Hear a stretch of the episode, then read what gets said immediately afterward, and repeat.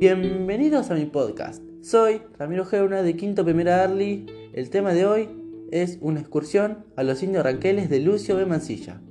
Hoy, queridos compañeros, lo voy a desasnar con esta novela que consta de 68 capítulos. Lucio Victorio Mancilla nació el 23 de diciembre de 1831, Argentina, Buenos Aires, y falleció el 8 de octubre de 1913 en París, Francia. Fue periodista, escritor, político, diplomático y militar. Fue una de las figuras más representativas de la generación del 80 y de la Argentina. Su obra literaria más conocida es de la que hoy les voy a hablar. Esta obra literaria nos transporta al viaje que realizó por el año 1870. Trata sobre un viaje que realizó el coronel Mancilla. Es una excursión a los pueblos originarios ranqueles que dura 18 días desde el 30 de marzo hasta el 17 de abril. Se desplazó desde el fuerte cordobés hasta la provincia de La Pampa y la provincia de San Luis. En este lugar charló con Mariano de Rosas, cacique de los Ranqueles, nombre que le dio el mismísimo Rosas. La charla fue sobre un tratado de paz. El tratado proponía la compra de los territorios indígenas en la que los indios ranqueles no estaban de acuerdo.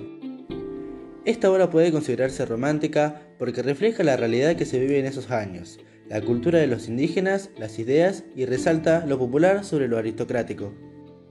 Para Mansilla, los indios son argentinos y los criollos también son indios.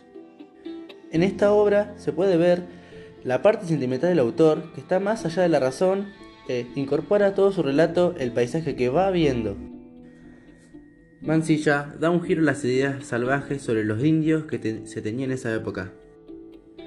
En uno de sus párrafos dice, sea esto lo que fuere, la triste realidad es que los indios están ahí amenazando constantemente la propiedad, el hogar y la vida de los cristianos. ¿Y qué han hecho esto? ¿Qué han hecho de la civilización bien de una raza, desheredada que roba, mata y destruye, forzada a ello por la dura ley de la necesidad? ¿Qué han hecho?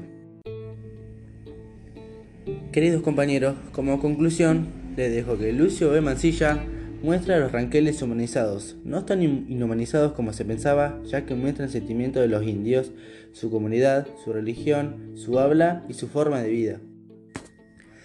Bueno compañero, espero que les haya gustado, nos encontramos en un próximo podcast.